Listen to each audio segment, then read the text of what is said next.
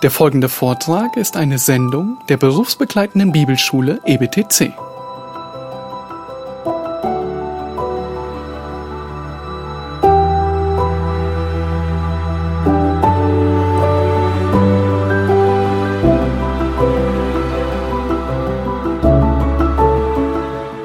Ja, liebe Gemeinde, ich möchte euch auch recht herzlich begrüßen und ich freue mich sehr, dass der gesamte Gottesdienst eigentlich schon den gesamten Predigtext durchgesprochen, durchgearbeitet hat.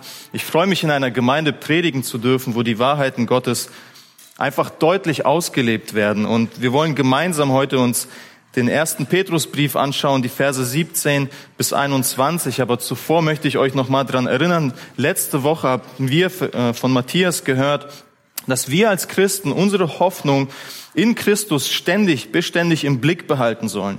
Unsere Gedanken sollen auf Christus fokussiert sein. Und auch lernten wir, dass wenn wir die ewige Hoffnung in Christus besitzen, wir dazu aufgerufen sind, heilig zu leben. Die große Frage war, wieso? Wieso sollen Christen heilig sein? Weil ihr Gott heilig ist. Und weil Gott heilig ist, bist du als sein Kind aufgerufen, dieses Leben auch so zu leben. Und Petrus geht heute weiter in den Versen 17 bis 21 und spricht darüber, dass wir heute in Gottes Furcht wandeln sollen. Es ist der zweite Befehl, der im Petrusbrief auftaucht. Und auch hier die Frage, wieso sollen wir das tun? Aus dem Text erhalten wir drei Gründe. Gott ist ein gerechter Richter. Der zweite Grund ist, Christus hat alles bezahlt. Und der dritte ist, dadurch ist deine Hoffnung und dein Glaube korrekt ausgerichtet. Lasst uns gemeinsam den Text lesen. 1. Petrus Kapitel 1 ab Vers 17. Und wenn ihr den als Vater anruft, der ohne Ansehen der Person richtet, nach dem Werk jedes Einzelnen, so führt euren Wandel in Furcht, solange ihr euch hier als Fremdlinge aufhaltet. Denn ihr wisst ja, dass ihr nicht mit vergänglichen Dingen, mit Silber oder Gold losgekauft worden seid aus eurem nichtigen, von den Vätern überlieferten Wandel sondern mit dem kostbaren Blut des Christus als eines makellosen und unbefleckten Lammes. Er war zuvor ersehnt vor Grundlegung der Welt, aber, zu, aber wurde offenbar gemacht in den letzten Zeiten um euretwillen, die ihr durch ihn an Gott glaubt, der ihn aus den Toten auferweckt und ihm Herrlichkeit gegeben hat, damit euer Glaube und eure Hoffnung auf Gott gerichtet seien.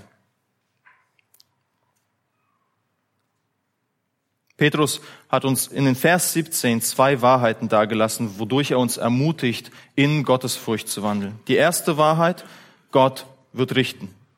Die zweite Wahrheit, Christen sind Fremde auf dieser Erde. Petrus weitet somit das Thema der Heiligung aus. Er bringt den Aspekt der Gottesfurcht mit ein. In den Versen zuvor machte er deutlich, dass die Heiligung ein wesentlicher Bestandteil des Glaubens an Jesus ist. Und in Vers 17 beginnt er mit den Worten, wenn du, wenn du den als deinen Vater anrufst. Wenn du den als deinen Vater anrufst. Wofür sind Christen bekannt? Sie beten. Sie sprechen mit Gott. Und das gehört zum Christsein dazu. Wenn du Christ geworden bist, betest du automatisch. Und du wirst Gott anbeten als deinen Vater. Denn schon in Matthäus 6, Vers 9 lehrte Jesus seine Jünger, genau so zu beten. Vater unser im Himmel, geheiligt werde dein Name, dein Reich komme, dein Wille geschehe. Ist das nicht erstaunlich? Jeder Christ darf Gott seinen Vater nennen. Ist das nicht ermutigend? Doch, es ist's. Und besonders ist es ermutigend, wenn Christen in Verfolgung sind oder im Kontext von langanhaltenden, schwierigen Zuständen oder auch in, in Kontext von Ungerechtigkeit. Denn Väter, was tun sie? Sie setzen sich für ihre Kinder ein. Besonders dann, wenn sie ungerecht behandelt werden. Väter sind für ihre Kinder da, wenn es ihnen nicht gut geht. Das ist charakteristisch für einen Vater. Mein Vater selbst lebte viele, viele Jahre ohne, ohne Gott. Aber er wusste, dass wenn ich oder meine Schwestern, besonders wenn meine Schwestern ungerecht behandelt worden sind, dass er agieren musste. Und er agierte schnell. Er machte keinen Halt. Und Petrus beschreibt Gott als Vater mit, mit einer ganz besonderen Eigenschaft. Er sagt nicht einfach nur, Gott ist dein Vater und damit ist alles gut. Er sagt, Gott ist dein Vater und er ist ein Richter. Ja, Gott, dein Vater, ist ein Richter. Und Petrus erinnert uns bewusst daran, weil eben seine Schafe oder die Christen, zu denen er geschrieben hat, unter Verfolgung waren. Die Juden, die in Rom gelebt haben, die Christen, die in Rom gelebt haben, sie wurden verfolgt. Der Kaiser Nero selbst hat Feuer in der Stadt gelegt. Die Stadt ist runtergebrannt. Warum? Der Mann wollte einfach neue Gebäude bauen. Er selbst hatte ein Problem, nutzte seine Stelle aus und schrieb, schob die Schuld auf eine andere Gruppe. Denn die Christen eigneten sich perfekt dafür. Die Römer selbst sahen, dass ihre Kultur zerstört ist, ihre Religion hat ihnen nicht geholfen, die Götter, zu denen sie gebetet haben, konnten das Feuer nicht löschen. Und da sind die Christen. Die Christen haben den Kaiser nicht angebetet. Sie lebten der Kultur der Römer fremd. Sie lebten anders. Sie beteten anders. Sie beteten nicht zu vielen Göttern, sondern nur zum einen.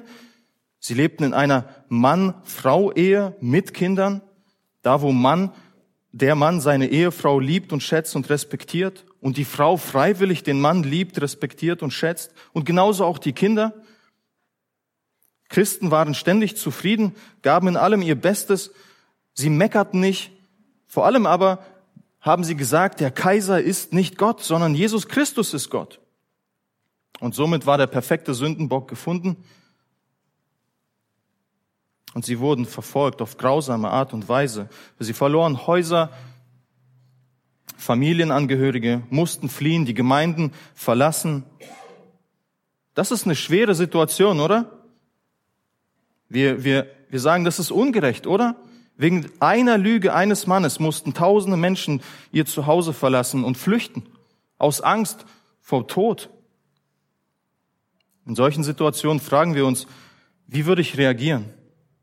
Wie würde ich auf so eine heftige Ungerechtigkeit reagieren? Wir können uns durch diesen Text auf so eine Situation vorbereiten, aber die Frage, die wir uns heute stellen sollen, ist, wie reagiere ich heute auf Ungerechtigkeiten? Wie reagiere ich heute auf schwierige Situationen? Und ich hoffe, du reagierst mit Gottesfurcht. Ich hoffe, du sagst dir, ich wandel heute in Gottesfurcht. Und ich hoffe, du nimmst dir die Worte der Bibel zu Herzen und rufst zum Vater im Himmel, weil du weißt, dass er ohne Ansehen der Person richtet. Weil du weißt, dass dein Vater im Himmel ein gerechter Richter ist. Denn die ersten Christen, sie mussten sich eigentlich gegen den Kaiser wehren, oder? Sagen, dieser Kaiser muss weg. Aber wer sollte sich gegen ihn stellen? An wen hätten sie sich wenden können? Richtig, an ihren himmlischen Vater, der diesen Mann richten wird. Doch unsere Frage oder unser Anliegen sollte nicht sein, dass wir darauf pochen, dass Ungerechtigkeit bestraft wird, sondern wir sollten uns fragen, wie nutzen wir diese ungerechte Situation, dass Gott verherrlicht wird? Die Antwort ist, wandel heute in Gottesfurcht. Denn Gott wird sich oder hat sich mit dem Kaiser Nero beschäftigt und als Kaiser Nero gestorben ist, stand er, so wie jeder Mensch stehen wird, vor Gottes Gericht. Und ihr dürft alle wissen und überzeugt sein, auch dieser Mann hat ein gerechtes Urteil empfangen. In 2. Chronike Kapitel 19, Vers 7 wird über den Herrn als Richter etwas beschrieben und da steht Folgendes, 2. Chronike 19, Vers 7, so sei denn der Schrecken des Herrn über euch.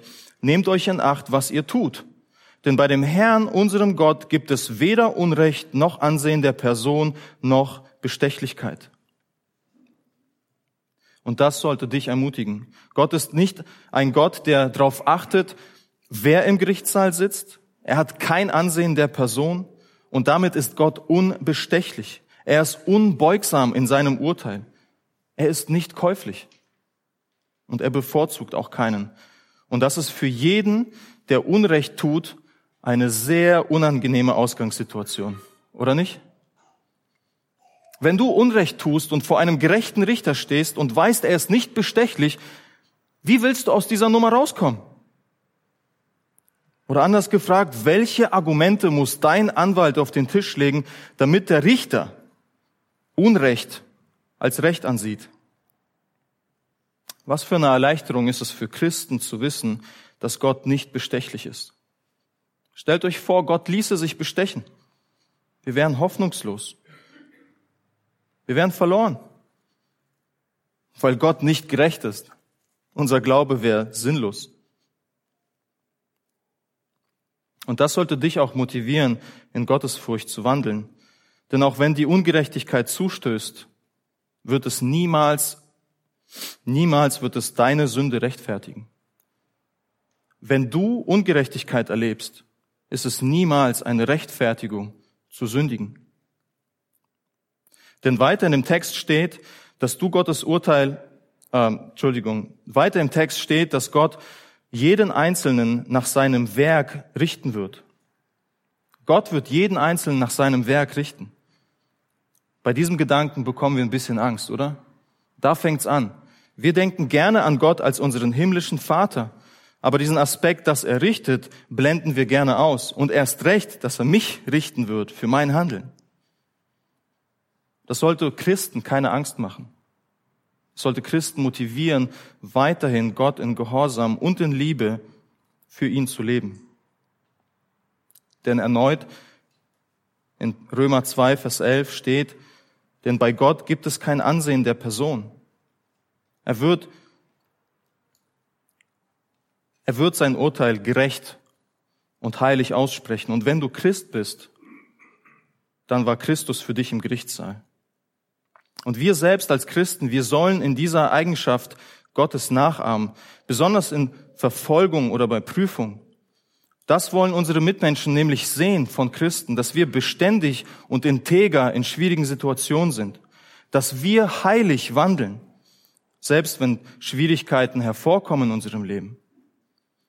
Wenn ich mit meinen Kollegen spreche und wir uns über die Arbeit aufregen, dann sagen wir oft, das ist Meckern auf hohem Niveau, weil es uns hier so gut geht.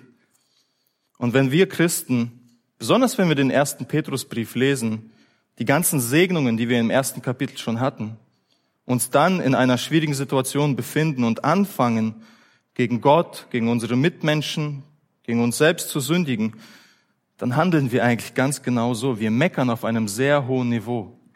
Weil wir haben alles in Christus. Unsere Hoffnung ist in ihm. Unser ewiges Leben ist in ihm. Unser Urteil ist durch ihn nicht mehr schuldig, sondern freigesprochen. Deswegen, ihr Lieben, weil Gott eben ein heiliger, gerechter Rechter ist, wandel heute in Gottesfurcht. Sei Gott gehorsam und praktiziere deinen Glauben aus Liebe zu ihm in allen Situationen. Denn Petrus schreibt hier zu Christen. Das ist wichtig. Er schreibt tatsächlich zu Menschen, die schon errettet sind. Menschen, die, die eben diese ewige Hoffnung besitzen. Und er unterwies sie, wie sie in dieser Welt leben sollen, von der sie eigentlich gehasst werden. Wir sollen nicht schreien und wütend werden, wir sollen nicht gemein werden oder ungerecht handeln, sondern in Gottesfurcht sollen wir ein Zeugnis des Evangeliums Christi sein. Wandel in Gottesfurcht, da Gott richten wird, ohne Ansehen der Person nach dem Werk jedes Einzelnen. Ziemlich deutlich. Aber warum müssen das Christen hören? Warum, warum brauchen wir diese Erinnerung? Ich habe zwei Beispiele aus dem Alten Testament. Es gab Männer, wie die Söhne Aarons, die sich zu dem Volk Gottes dazugezählt haben. Und es waren Männer, die sogar Leitungsfunktionen hatten. Es waren Männer, die das Volk zur Anbetung Gottes bringen sollten. Aber was taten die zwei? Sie missachteten Gottes Anweisungen. Sie sagten, Gott, wir beten dich nicht auf diese Art und Weise an, wie du es willst. Wir entscheiden, wie wir dich anbeten wollen. Das ist kein Gottesdienst. Das ist keine Gottesfurcht. Ihr Ende war furchtbar. Petrus erinnert uns daran, dass Gott ein gerechter und heiliger Richter ist, weil es eben Männer wie die Söhne Elis gab. Auch sie waren Priester. Sie selbst lehrten oder sie selbst hörten das Wort Gottes von klein auf, studierten es, sie sollten es auch lehren, aber sie lebten beständig in Sünde. Und das ist ein wichtiger Unterschied. Nicht sie fielen in Sünde, sondern sie lebten beständig in Sünde. Über die beiden wurde gesagt, sie gingen Tag ein, Tag aus bei den Prostituierten ein. Sie wandelten nicht in Furcht vor dem Herrn. Sie hatten keine Gottesfurcht.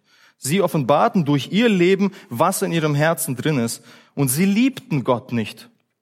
Sie besaßen keine Ehrfurcht, keine Gottesfurcht vor ihm. Auch ihr Ende war furchtbar. Das Urteil konnte und wurde nicht wegen ihrer Herkunft, Stellung im Volk oder sogar Positionen in der Gemeinde gemildert. Gott ist unbestechlich und gerecht. Ein Christ, der ohne Ehrfurcht lebt, der lebt keinen Christentum. Es ist wie, als wenn er in einer Blase lebt, die voller erhofften Segnungen ist. Diese Blase, sie wird platzen und es bleibt nichts anderes als Selbstbetrug zurück. Denn alle werden vor dem Richterstuhl Christi stehen und nach ihrem, Einzel nach ihrem Werken werden sie empfangen, was gerecht ist. Und das ist wichtig. Wir müssen verstehen, es ist gerecht, wenn Gott ein Urteil ausspricht. Und hier beginnt ein Thema, was uns allen nicht gefällt. Gott hat zwei Gruppen. Die einen erhalten lebenslänglich oder besser gesagt beide erhalten ewig länglich ein Urteil. Die einen, die glauben und in Ehrfurcht wandeln, werden zum ewigen Leben im Himmelreich Christi freigesprochen. Die anderen, die ohne Ehrfurcht, die ohne Gottesfurcht wandeln und ihr in ihrem Unglauben leben, werden zum ewigen Leben in der Hölle schuldig gesprochen. Egal was du oder ich darüber denken, Gott richtet. Ohne Ansehen der Person. Daher wandel heute in Gottesfurcht. Eine wichtige Parallelstelle findet ihr im zweiten Korintherbrief, Kapitel 5, die Verse 9 bis 11. Dort beschreibt Paulus, ähnlich wie Petrus, wie wir, welche Gesinnung wir haben sollen und worum es uns in der Gottesfurcht geht, worum es uns eigentlich im alltäglichen Leben geht. 2. Korinther 5, 9 bis 11. Da sagt Paulus, darum suchen wir auch unsere Ehre darin, dass wir ihm wohlgefallen, Gott wohlgefallen, sei es daheim oder nicht daheim. Denn wir alle müssen vor dem Richterstuhl des Christus offenbar werden, damit jeder das empfängt, was er durch den Leib gewirkt hat. Es sei gut oder böse. Und dieser Vers, in dem Bewusstsein, dass der Herr zu fürchten ist, suchen wir, wir daher die Menschen zu überzeugen, Gott aber sind wir offenbar. Gott aber sind wir offenbar betrifft die Christen, die in Gottes Furcht leben. Gott weiß, wie du lebst und er kennt auch deine Werke. Tue weiterhin die guten Werke. Das, was bei dir gut funktioniert, wo du in Gottes Furcht lebst, tue mehr davon. Und wenn du Sünde erkennst, leg sie ab. Und Petrus benutzt in unserem Text in Vers 17 ein, ein, ein Wort, was sehr kontrastreich ist zu dem, dass wir Gott offenbar sind, nämlich Fremdlinge. Denn Gott sind wir offenbar, aber für die Welt sind wir Fremdlinge geworden. Der Welt sind Christen fremd, dem Herrn aber nicht. Als Christ hast du genau diese Gesinnung, die Paulus in seinem Brief an die Korinther vorausgesetzt hat. Du suchst Gottes Ehre. Du lebst nicht mehr für dich, du suchst seine Ehre. Und als Fremder in der Welt, es ist dir gleich, ob sie dich feiern oder nicht. Stimmt's? Es ist dir gleich. Dir ist es wichtig, dass sie Christus sehen in dir, in deinem Leben. Stimmt's? Darum geht es dir. Daher fürchte dich nicht vor ihnen. Sei mutig und stark. Fürchte dich nicht vor der Welt, auch wenn du hier fremd bist. Sie haben Jesus Christus auch gehasst. Du hast Jesus Christus davor auch gehasst. Er war unter seinen eigenen Leuten. Er wurde als Fremder angesehen. Er hat die Ehre nicht bekommen. Und wenn sie mit dir umgehen wie mit Jesus wegen deinem Glauben, wegen deinem heiligen Wandel, dann bist du auf der richtigen Seite. Wandel heute in Gottesfurcht. Mein Freund, wenn du vielleicht jetzt da sitzt und denkst, Mann, ich wandel nicht in Gottesfurcht, wie, wie, soll ich, wie soll ich diesem Gericht entgehen? Jetzt kommt die gute Nachricht. Denn wenn du die Bibel aufschlägst und ein bisschen darum rumliest, schon nach kurzer Zeit findest du Hinweise auf Jesus Christus. Vom ersten Mose bis zur Offenbarung Die sind voll davon. Kennt ihr, kennt ihr Wimmelbücher? Dort verbringt man manchmal Minuten mit dem gesuchten Objekt, bis man das gefunden hat. Ne? Man, man schaut sich wirklich alle Details an, bis man dann sagt, ach, darum geht's, da ist es. Und in der Bibel, da wimmelt es nur so von Jesus Christus. Und wenn du vielleicht die Bibel nur sehr selten in deiner Hand hattest, sehr wenig in ihr gelesen hast, dann kommt sie dir vor wie so ein Tausender-Puzzle. Es ist anstrengend, es ist schwierig, man liest es, aber man weiß nicht, wohin das tatsächlich hinkommt. Doch wenn du dich aktiv mit dem Bibellesen beschäftigst, dich fragst, was sagt der Text, was steht da eigentlich, dann wird dieser Tausender-Puzzle zu einem wunderbaren, glorreichen Porträtbild Gottes. Du wirst überall Jesus Christus erkennen. Es wird nicht mehr schwer sein für dich, Gott in der Bibel zu sehen. Denn Christus ist das Zentrum der Bibel. Es ist das Zentrum von unserem Glauben. Er ist das Zentrum von unserem Glauben. Und daran erinnert Petrus eben die Christen unter Verfolgung. Petrus tut es bewusst, weil eben Christus gezahlt hat. Und das ist der weitere Grund, wieso wir heute in Gottesfurcht wandeln sollen. Lasst uns nochmal die Verse 18 bis 21a lesen. Denn ihr wisst ja, dass ihr nicht mit vergänglichen Dingen, mit Silber oder Gold losgekauft worden seid aus eurem nichtigen, von den Vätern überlieferten Wandel, sondern mit dem kostbaren Blut des Christus als eines makellosen und unbefleckten Lammes.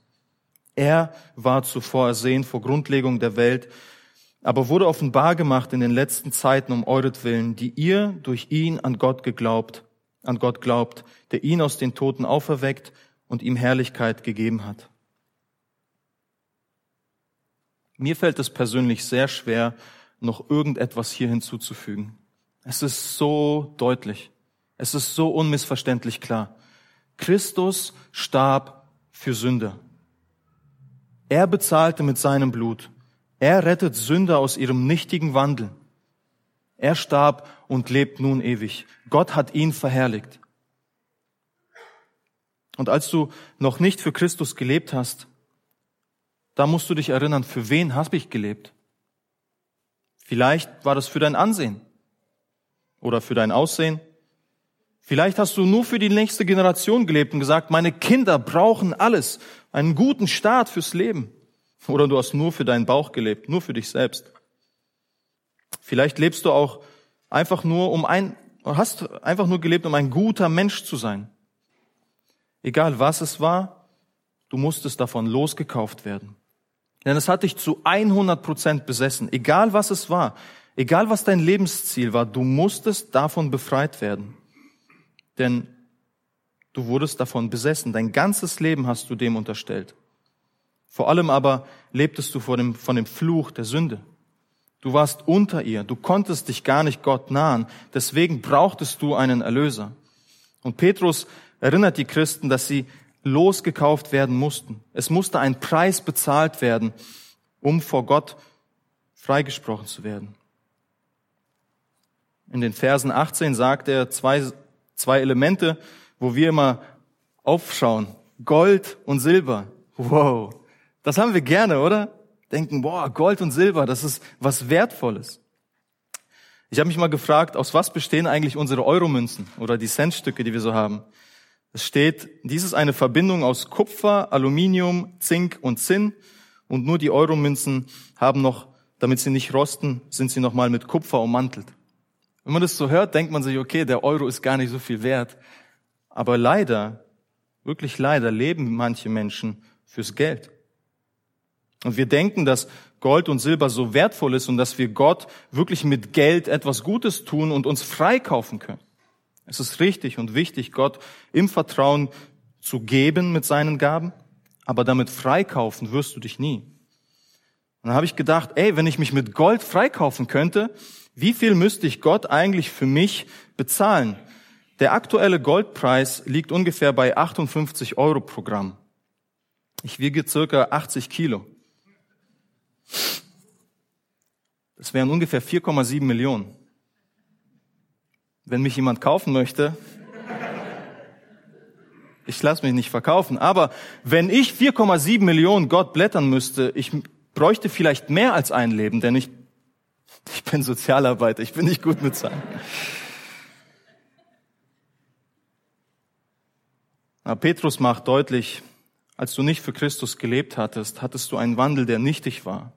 Mit Geld konntest du dich nicht freikaufen. Zusätzlich kam, dass dein Wandel nichtig war und das Buch der Prediger im Alten Testament der Bibel, der hat uns ein, die beste bildhafte Umschreibung für eben dieses Wort gegeben. Was ist nichtig? Es ist ein Haschen nach Wind. Ihr könnt es gerne probieren. Einfach mal. Diese Aktion, die machst du maximal ein, zwei Sekunden, schmunzelst drüber und sagst, okay, ich mach das nicht weiter. Das ist, das ist lächerlich. Aber stell dir vor, du triffst wirklich einen Menschen an, der auf einem Feld steht und der tatsächlich damit beschäftigt ist, den Wind einzufangen. Und dabei ist er völlig konzentriert und lässt sich von niemand und nichts ablenken und er rackert sich wirklich ab. Du würdest den Rückwärtsgang einlegen. Du würdest sagen, das ist doch verrückt. Was macht der da? Der, der, der, der macht sinnlose Sachen. Zu Beginn ist es belustigend, aber danach ist es verschreckend und traurig. Und so blickt Gott auf dein altes Lebensziel. Er, er schaut von oben auf dich und denkt, diese Person braucht Hilfe. Und deswegen sandte er seinen Sohn. Auch in dem Vers 18 vergisst Petrus nicht die ganzen Geschwister, die jüdischen Geschwister. Er sagt zu ihnen, dieser Wandel, er ist nicht nur nichtig, er wurde euch von euren Vätern überliefert. Zu der Zeit Jesu waren die Israeliten ziemlich religiös. Eigentlich könnte man sagen, sie waren ständig religiös, aber besonders zu der Zeit Jesu, die Pharisäer. Denn die Pharisäer, die haben eben einen nichtigen Wandel überliefert. Sie haben viele, viele, viele Gesetze eingefordert oder aufgestellt, die man nur schwer halten konnte. Und sie brachten dem Volk bei, durch das Einhalten von Gesetzen kannst du dir den Himmel verdienen. Petrus benutzt diese, diese Väter als ein Negativbeispiel, weil sie nicht in Ehrfurcht lebten, sondern nur von Furcht vor der Strafe. Sie überlieferten all diese Bräuche und diese Riten, aber sie überlieferten keine Liebe zum Herrn. Sie hatten ganz viele Waschungen, ganz viele Dinge, um rein zu werden, ja, um zu sagen, ich bin heilig, somit kann ich mich Gott nahen, aber ihr Herz war immer fern von Gottesdienst, es war immer fern von Liebe zu Gott. Es war ein, ein einfacher Versuch, nicht ein einfacher, es war, es war radikale Gesetzlichkeit, die sie etabliert haben. Und Gesetzlichkeit beinhaltet immer eine Liste von Dingen, die man tun oder die man lassen soll. Gesetzlichkeit ist immer eine Liste, mit der man denkt, damit komme ich zum Herrn, damit komme ich zum, in den Himmelreich. Gesetzlichkeit ist immer ein hoffnungsloser Versuch, Gott zu gefallen, ohne Gemeinschaft mit Gott zu haben. Es ist tatsächlich, es ist tatsächlich ein Versuch, ohne Christi Preis von, von der Macht der Sünde freigekauft zu werden.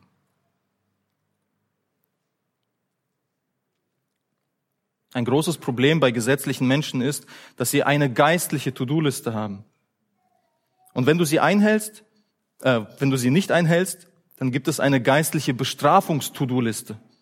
Sie sagen sich, okay, ich war jetzt ein schlechter Christ, also muss ich mich bestrafen und dann werde ich wieder ein guter Christ. Ihr merkt, das ist ein, das ist, das ist ein, eine Art von Gottesdienst, der wirklich nichtig ist. Es ist hoffnungslos. Das Einzige, was Gesetzlichkeit in guter Qualität fabriziert, ist Sünde und Hoffnungslosigkeit. In Hesekiel 20, Vers 18 sagt Gott genau das über seine, über die Vorfahren. Sie wandelten nicht in den Satzungen des Herrn und somit haben sie Gott, gegen Gott gesündigt. Und in der Bibel ist es ziemlich deutlich, was der Lohn der Sünde ist. Römer 6, 23, viele kennen ihn von euch auswendig, denn der Lohn der Sünde ist der Tod. Gott sei Dank wissen wir, dass der Vers weitergeht, aber aktuell müsst ihr verstehen, der Lohn der Sünde ist der Tod. In Hesekiel 18,4 sagt Gott, siehe, alle Seelen gehören mir. Wie die Seele des Vaters mir gehört, so gehört mir auch die Seele des Sohnes. Die Seele, die sündigt, soll sterben. Das sagte Gott auch zu Adam, denn an dem Tag, an dem du davon isst, musst du gewisslich sterben. Adam starb. Wir müssen uns erinnern, Menschen müssen hören, wir sterben, wenn wir sündigen. Wir sind versklavt von der Sünde. Und wir brauchen jemanden, der uns davon befreit. Gold und Silber tut es nicht. Gesetzlicher Wandel tut es nicht. Aber Christus, Vers 19. Sondern mit kostbarem Blut des Christus als eines makellosen und unbefleckten Lammes. Da, darum geht es.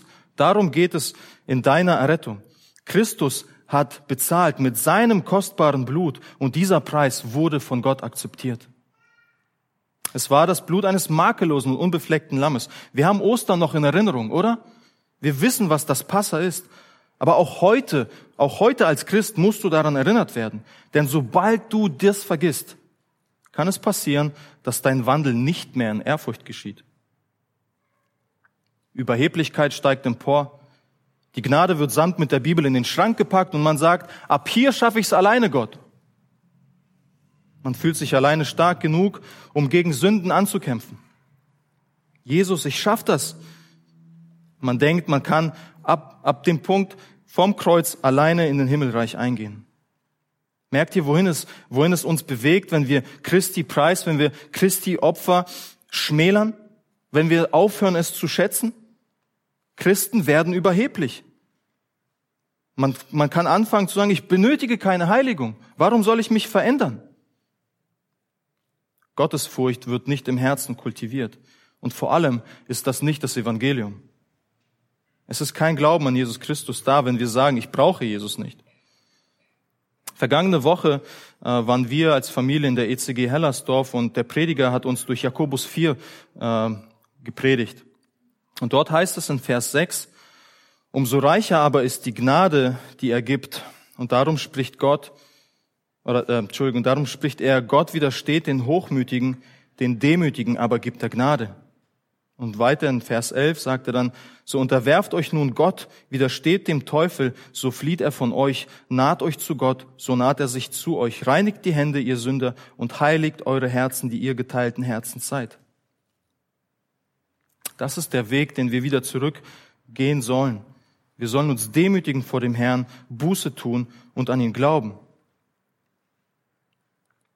Schaut mal in den ersten Petrusbrief, Vers 20, da geht es weiter für dich als Ermutigung, wenn du, wenn du mit Gesetzlichkeit Probleme hast, schau dir Vers 20 an. Er war zuvor ersehen vor Grundlegung der Welt. Christus wurde von Gott eben dafür ausgesucht, um für Sünder zu sterben. Er wurde ausgesucht, um den Preis zu bezahlen, nicht du. Du wirst nicht perfekt sein als Christ, aber du darfst in der Heiligung wandeln. Du darfst Christus ähnlicher werden. Du musst verstehen, dass Gott in, äh, zu Christus erwählt hat. Er wurde für die Versklavten gesandt. Er wurde als Lösegeld für viele akzeptiert und er war es, der dich als Sohn Gott, der sich als Sohn Gottes geoffenbart hat. Auch da nochmal die Erinnerung, woran erkannte man, dass Jesus der Sohn Gottes ist?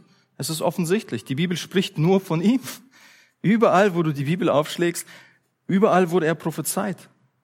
Aber in seinem Leben zeigt er den Menschen ganz deutlich, dass er der Messias war, denn er tat die Dinge, die nur der Messias tun konnte. Er verkündigte das Evangelium mit Autorität. Er machte Blinde gesund, Blindgeborene gesund. Er hat Tote aus, äh, zum Leben erweckt. Und er erklärte mit aller Deutlichkeit die Botschaften des Alten Testaments. Also er brachte wieder den Gottesdienst in die Herzen der Menschen. Sie haben sich gefragt, woher weiß er das alles? Er ist doch ein einfacher Zimmermann aus Nazareth. Wieso? Wieso kennt er die tiefsten Geheimnisse Gottes? Jesus Christus, er offenbarte sich ihnen und sagte ganz offen in Johannes 5,23, damit alle den Sohn ehren, wie sie den Vater ehren. Oh, ah, in Johannes 8, Vers 19, Entschuldigung. Da sprachen sie zu ihm, wo ist dein Vater? Jesus antwortete, ihr kennt weder mich noch meinen Vater. Wenn ihr mich kennen würdet, so würdet ihr auch meinen Vater kennen. Und diese Worte redete Jesus bei dem Opferkasten, als er in den Tempel lehrte. Und niemand ergriff ihn, denn seine Stunde war noch nicht gekommen. Zu dem Zeitpunkt hatte Gott noch nicht gesagt, okay, jetzt ist es soweit, gern, gerns Kreuz. Christus, müsst ihr euch nochmal erinnern, er lebte ein sündloses Leben. Ähm, zu seiner Zeit gab es vielleicht nicht Instagram, TikTok, Facebook und Co. Twitter gab es auch nicht. Man konnte nicht schnell die Nachrichten irgendwie weiter verbreiten. Aber es gab bestimmt Menschen, die so wie Paparazzis waren, die um Jesus herumgelaufen sind und alles aufgeschrieben haben, gesagt haben, okay, wie lebt der denn? Bei dem muss doch irgendwas Falsches gefunden worden sein. Aber nein, es gab nichts, was sie finden konnten. In all seinem Leben, all seine Feinde, Sie haben nichts Ungerechtes, nichts Falsches an ihm gesehen. Und Gott hat ihn angenommen. Gott hat ihn dafür ausgesucht, für Menschen zu sterben.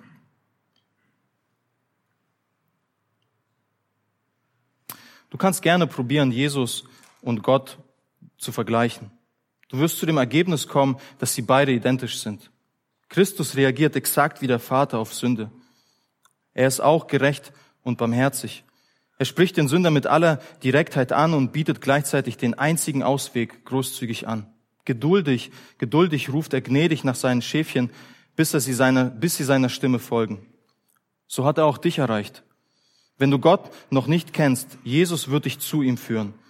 Denn dafür hat Gott der Vater seinen Sohn auch wieder auferstehen lassen und ihn verherrlicht. Damit Christus über alles regieren soll.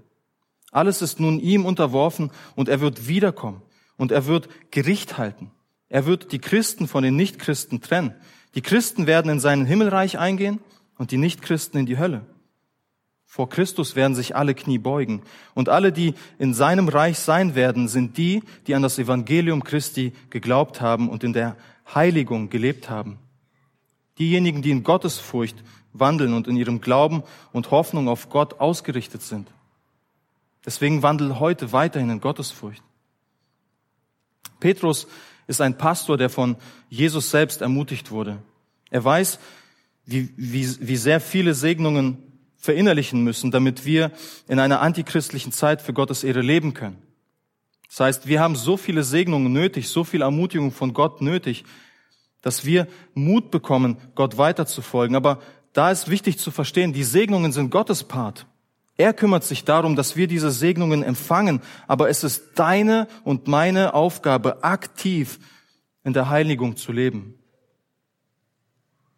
Es ist Petrus zweiter Aufruf in diesem Brief, Gottesfurcht hilft uns heilig zu leben. Und ein heiliges Leben ist nicht nur positiv für einen selbst, es ist Gottes Weg, durch seine Kinder in dieser Welt zu evangelisieren. Durch sein Wort und deinen Gehorsam ihm gegenüber sehen Menschen keinen Spinner, der versucht, irgendwie Wind einzufangen.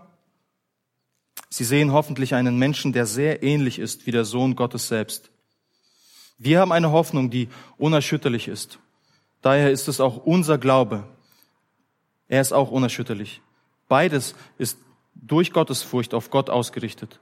Und eben dieser Gott, der kann von seinen Kindern als ihr Vater angerufen werden. Er richtet ohne Ansehen der Person einen jeden Einzelnen nach seinem Werk. Daher wandelt in Furcht, solange ich hier als Fremdlinge aufhaltet. Lasst uns gemeinsam beten.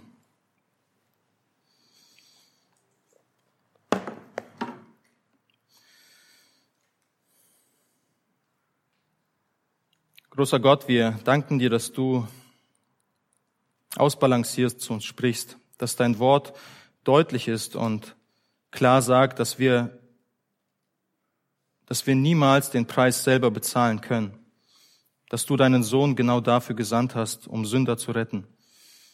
Und dass du gleichzeitig sagst, dass du uns nicht nur ewiges Leben schenkst, sondern auch hier auf Erden alle Segnungen, die wir nötig haben, um in schwierigen Zeiten zu deiner Ehre zu leben, um ein zufriedenes Leben zu deiner Ehre zu leben. Wir kennen unser Ende und wir wissen, dass wir im Gericht, wenn wir in Gottesfurcht wandeln, dass wir durch Christus gerecht gesprochen werden. Wir wissen auch, Herr, dass du dich von niemanden bestechen lässt. So wissen wir auch, dass das Opfer von Jesus Christus dir nicht aus der Hand genommen werden kann. Du hast deine Kinder gerettet und du möchtest, dass wir in Gottesfurcht wandeln, weil wir dich lieben, weil du unser Retter bist, Herr, weil du unser Vater bist. So bitte ich dich, rüste du uns aus für die Zeiten, für die Prüfungen, für die schwierigen Zeiten und lass uns zu deiner Ehre leben, Herr. Lass uns keine Furcht haben, Fremdlinge in dieser Welt zu sein. Lass uns ermutigt sein durch dein Wort Und sprich du weiterhin durch die Bibel zu uns, Herr, so dass wir uns erneuern lassen und verstehen, es geht um dich und wir dürfen dich ehren, Herr. Vielen Dank dafür. In Jesu Namen preisen wir dich. Amen.